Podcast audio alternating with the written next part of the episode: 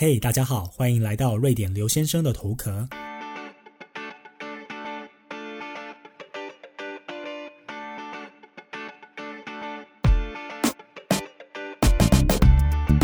Hello，大家好久不见，欢迎来到瑞典刘先生的头壳，我是 David。首先，一开始先跟大家交代一下，我到底跑到哪里去了。收到了很多的讯息，那大部分都是在问说下一集什么时候出啊？那也有一些啊朋友呢在关心说最近是不是出了什么事情，为什么都不见了？因为不止我的节目没有更新，我自己在粉砖上面也非常久没有更新了。那我刚刚看了一下，上一次的节目是在五月三十号，所以就等于是一个半月没有更新。那还是非常谢谢大家的关心，也让我体认到说做这个节目除了需要毅力之外，也要了解到说其实很多人真的会期待这个节目，这也是一件很好的事情啦。那首先就是因为呃最近的工作量真的很大，那几乎很多时候周周末呢都是拿来加班。其实这个是让我比较讶异的，因为在现在这个疫情的影响之下，很多公司他们是要求员工甚至要减少时数。那本本公司呢，就是业绩逆势上扬，所以是事情真的是蛮多的。那当然啦，长期来看，这应该也算是一个好事。那只是说这个周末的加班时间真的很久，那又加上说，其实录节目这个事情哦，你除了前面的发想和写稿头之外，另外的录音，那后来的剪接，一直到要把它上传，然后上架等等的，它其实是。几乎是需要半天一天的时间，所以还是蛮啊花时间的，所以就会让我觉得说，虽然说啦，你有一些零碎的时间，你硬要挤一定挤得出来，可是自己的心思其实暂时不在做这个事情上面哦。因为呢，还是要跟大家报告一下，写这个粉砖或者是做这个 podcast，当然绝对不是我的主业嘛，我自己有一份工作，那先要把那一份工作做好，我才有办法去做我兴趣的事情。那另外一个事情就是，我自己在私人方面呢，也发生了一些事情，所以呢，也比较忙碌一点。那包含就最近才啊重新的搬家完毕，所以事情真的蛮多的啦，就是各种大大小小的事情。那当然大家都知道，瑞典是一个很强调独立的国家，很多事情都是想自己 DIY 去做。没有办法说花钱请人来帮你做，或者是要什么啊？透过网络上什么，只要说输入一下讯息，很多事情可以完成。没有这种事情，这个在瑞典的我们都已经体认到了。那因为呢，在这个礼拜哦，接受了一个台中的全国广播电台生活 Go Go 的林飞小姐的邀请呢，那有跟她在线上呢聊了一下啊，就录音啦，聊了一下说在瑞典这边的状况和疫情。那就是因为要录音嘛，所以我就把我这个尘封已久的麦克风给拿了出来。后来录完节目了之后呢，就会觉得说，既然我这个麦克风拿出来了，我应该要。这几天找个时间把我的节目更新一下吧，所以真的要非常的感谢这个台中全国广播电台生活阿 Go Go 的林飞，那让我这个节目呢能够看起来像是起死回生了一样。那另外呢，也来跟大家谈一下瑞典现在的疫情的状况好了。简单来说，就是感觉跟没有疫情一样，虽然是数字呢一直不断的飙升，但是。我们的生活呢都是照常的过。那目前的数字大概看了一下，确诊的人数大概是七万五千多人，死亡人数大概是五千五百多人。那另外那个要比较一下的就是说，瑞典的人口呢是一千万，台湾的人口是两千三百万，所以你就知道这个数字有多高了。那我自己比较好奇，所以就登记了这个政府的免费的这个检测抗体的活动。那去了之后发现说我没有抗体。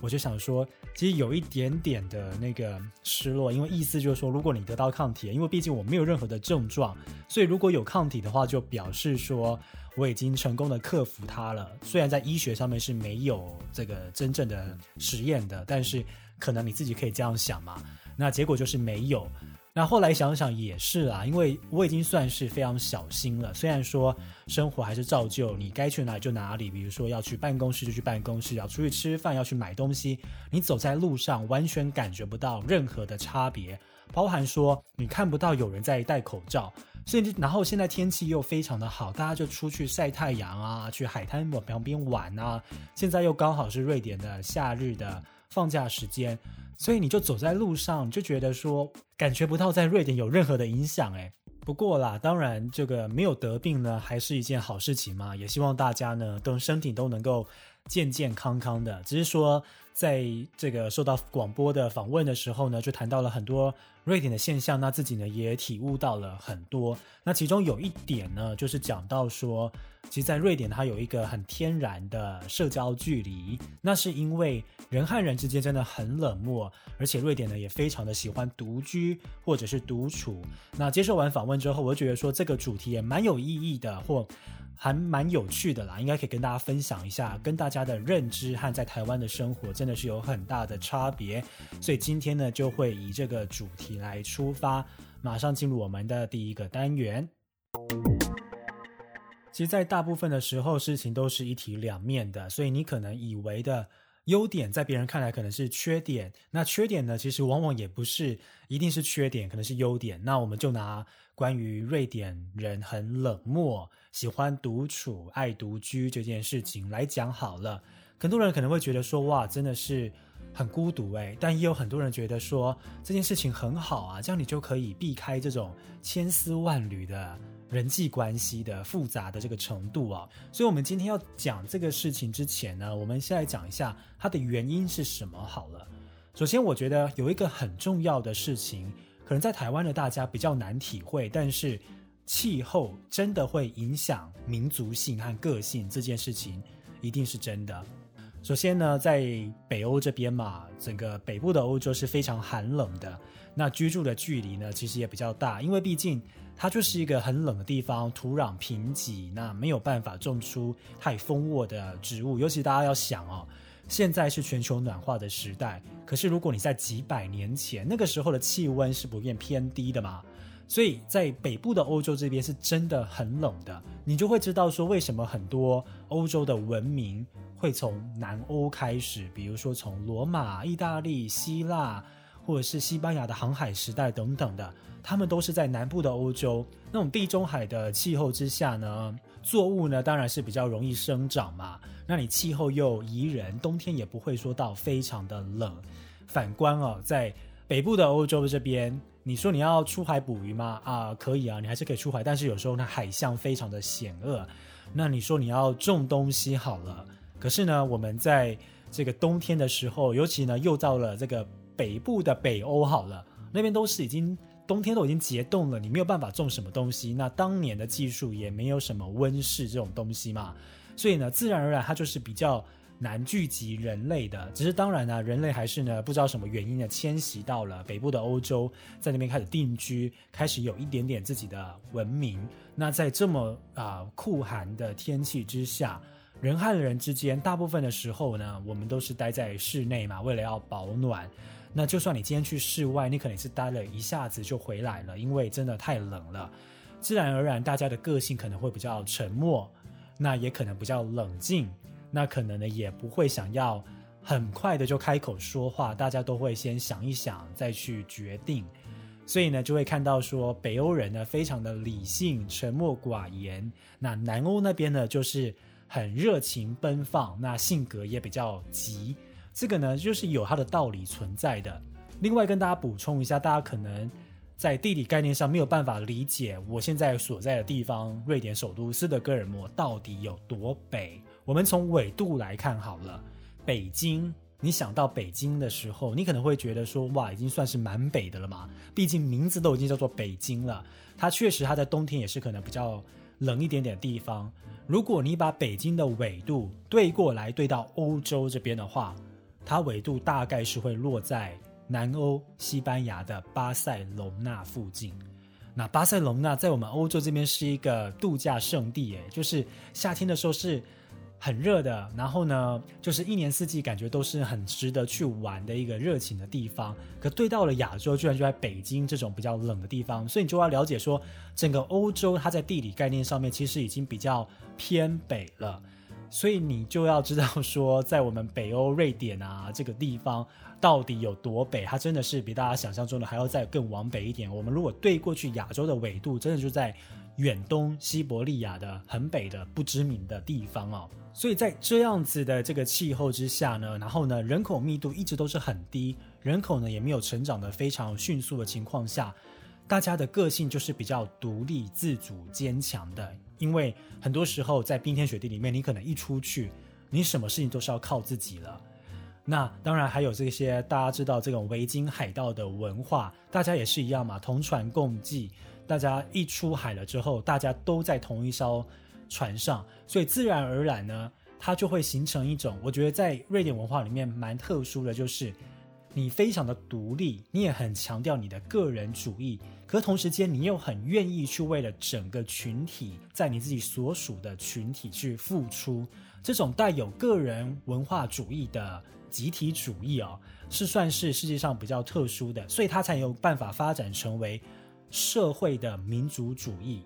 就是带有浓厚社会啊主义色彩的，同时又是民主政体之下，因为社会主义其实它在走的更左端一点，是容易到共产主义。那共产主义就是很纯粹的这个集体主义嘛，强调大我，然后不会去强调个人的部分。那可是呢，民主呢，它又强调的是你个人的自由的发展和你个人心智和意志的这个呃自由嘛，所以它是一个比较有趣的一个共和体哦。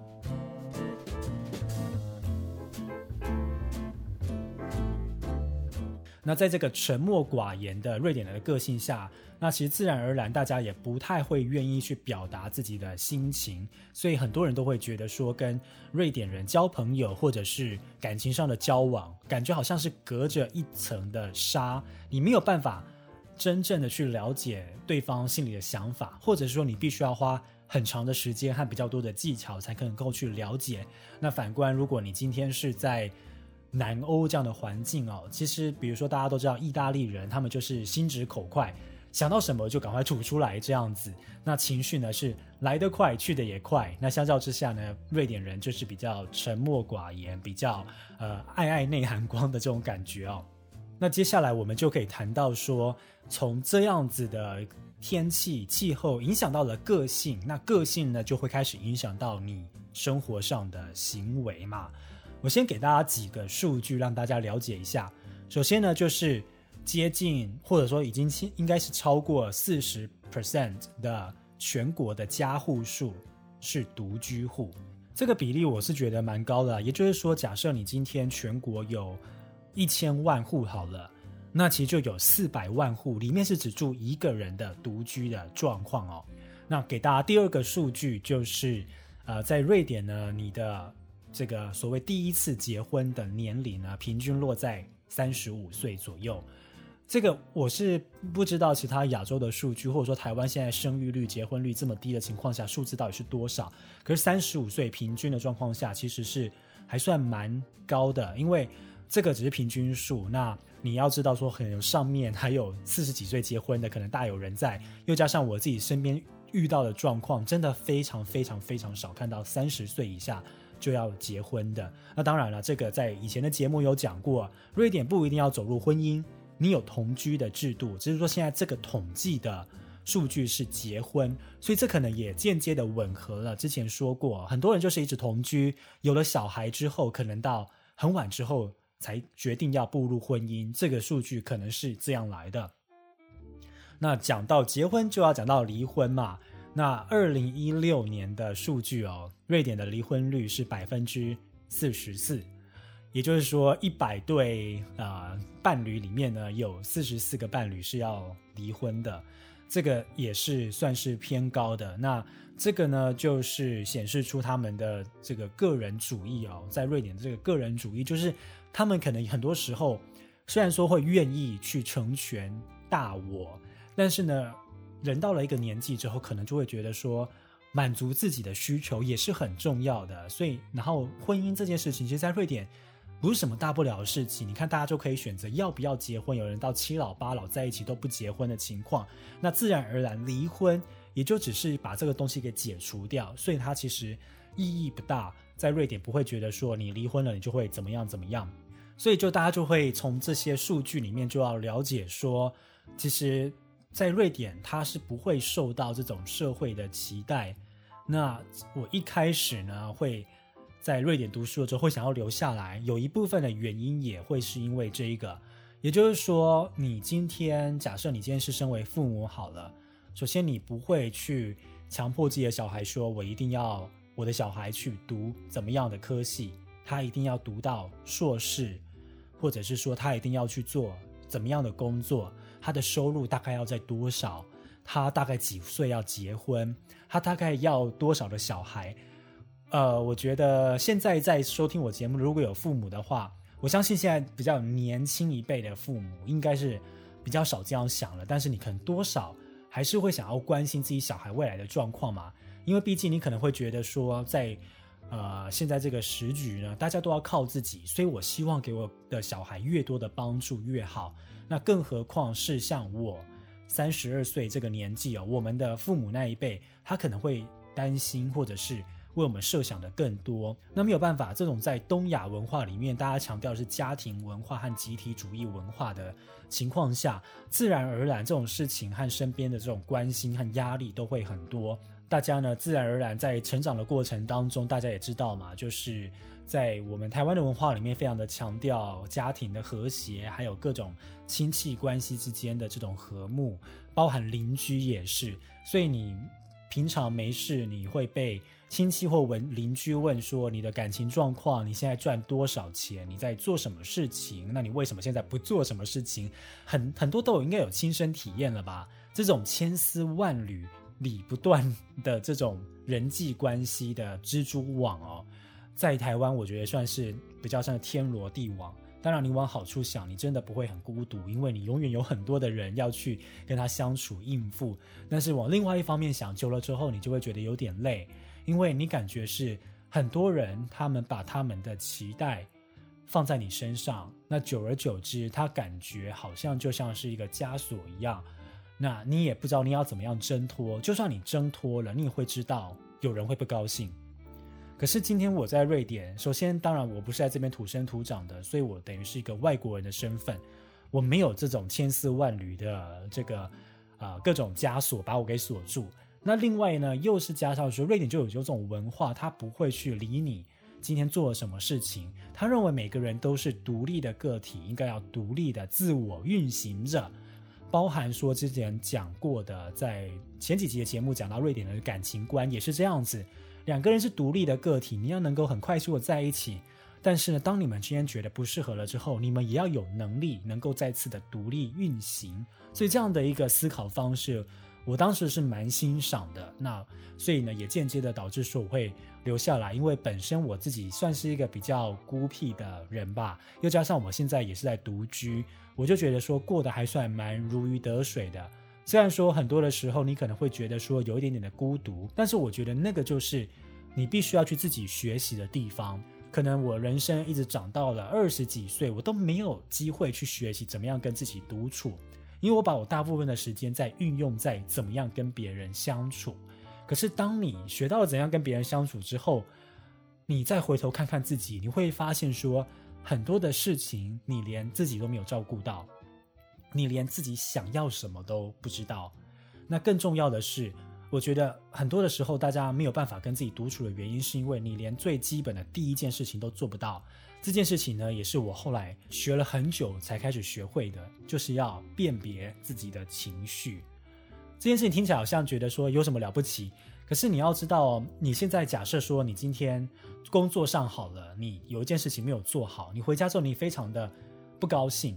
那你现在你有没有办法问你自己说，你现在这个不高兴的情绪是什么？你除了不高兴之外，你有没有办法？用其他的字眼去形容你现在的情绪，你是比较惆怅呢，还是你是懊悔，还是你是觉得生气，还是你是觉得你被别人就是玩弄了一把之类的这些情绪，你有没有办法去细部的去辨别他们之间的差异，甚至细到说辨别说它的百分比是多少这样的情况下，因为。你没有办法去知道你的情况啊，情绪的这个状况之下，你就很难去进行下一步，就是去化解你的情绪嘛。因为你一定要先把心情给处理好，才能够处理事情。可是如果你连自己的情绪都没有办法辨别的话，是很难进步到下一步的。所以我觉得在瑞典的这个独居独处的社会氛围下，我自己是觉得蛮喜欢，也蛮能够适应的。那台湾的大家，如果第一次要进入到这样的情况之下，事实上真的是需要一点点的时间来去磨练和适应。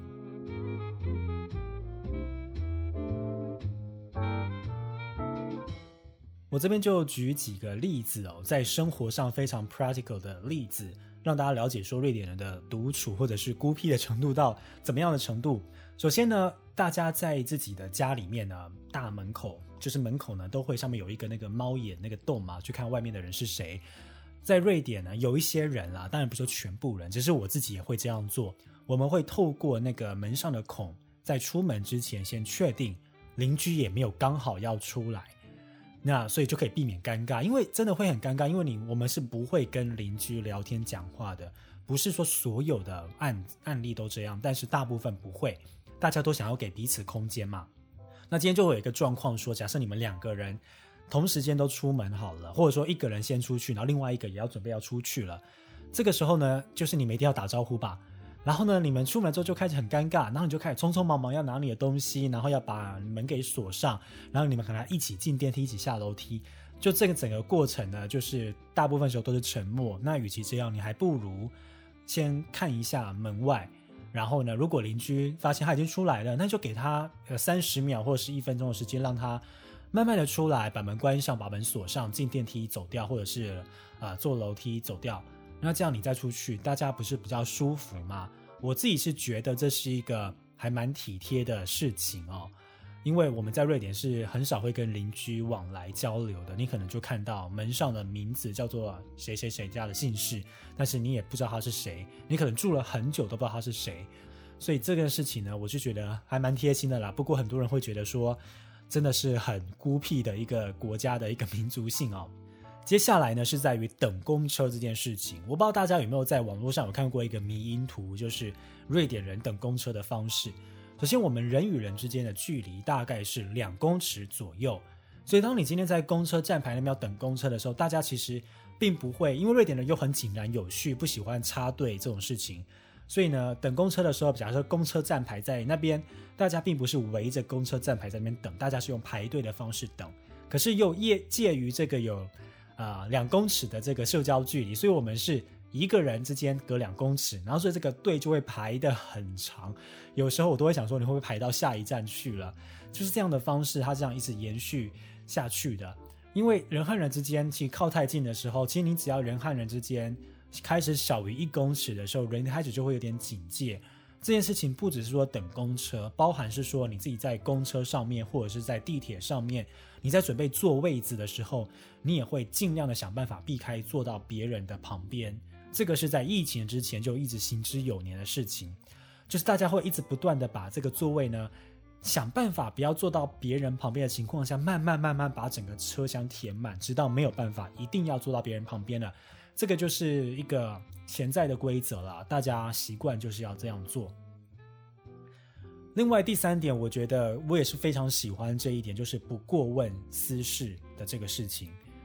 很多时候，尤其是在公司里面。当大家呢是在一个比较呃专业的环境下，当大家认知到我们彼此之间是同事这件事情的时候，我们就不会问彼此的私事了。比如说，你可能在这个过了一个周末回来之后，大家问说：“哎，你上个周末过得好吗？”你可以很简单的就说：“哦，不错啊，就这样，差不多，没有什么事情。”那你就不应该再继续追问下去，说：“啊，那你到底做了什么啊？”因为别人没有想要告诉你嘛。可是呢，别人呢可能会愿意告诉你，那告诉你了之后，你也可以回答说哇很棒哎，但不代表说你也要跟着说，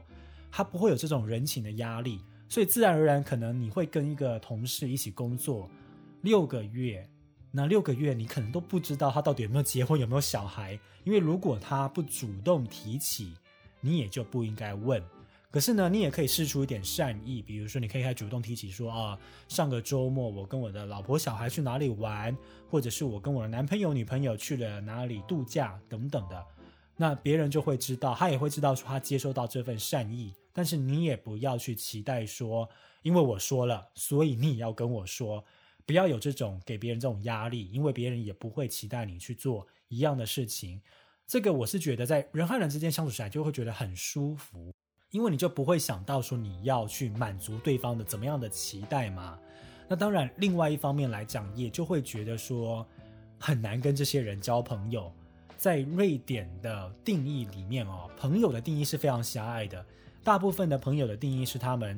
从小到大长大的那种人，他们可能会认为那个是朋友。你当然你要说从同事变成朋友也是有可能的。可是当你今天是同事的时候，因为其实毕竟在公司里面，你们多少还是会有些利益纠葛啦。我说实在话，所以你要把同事变成朋友的话，还是有可能。但是我大部分的状况都是。前同事才比较有机会变成朋友。如果是同事的话，大家其实每天都看到，也都看得很烦了，你都会避免说周末再去见面这种事情嘛。那另外呢，就要最后要讲到，就是说老人呢在瑞典其实是独居的比例非常非常非常的高。你甚至你经常在超市里面买菜，你就会看到一个老人，他杵着这个拐杖，一拐一拐的要去采买他的生活用品，他可能就是一个人独居。政府呢，他们会派人每天会去询问他、看望他，但是这个不是 twenty four seven 的服务，他这个只是说啊一天暂时性的服务。很多老人他们自己也知道说，我的人生是要靠我自己的。我今天我儿女呢，我把他养育长大了，那我就要让他们去自由的去闯荡。今天我不要去靠任何的人。所以老人很多时候他们会一直在公寓里面自己待着，然后一个人自己住在里面。那直到他们没有办法自理生活的时候，可能政府就会送他到老人院。那当然，所有的服务都是免费的，因为社会主义国家就是这样子。他年轻时候缴的这些税，后来呢，政府会帮他去养儿女。那儿女养完了之后，自己老了之后，如果没有老伴照顾了，甚至有老伴照顾的情况下都一样，政府会继续养你。所以这边我们就要说到说，在瑞典这样子强调个人自由、强调自己要懂得独处、强调独居的这个社会氛围和文化之下，你大概也想到了，就是跟他的社会福利是有非常非常大的关系的。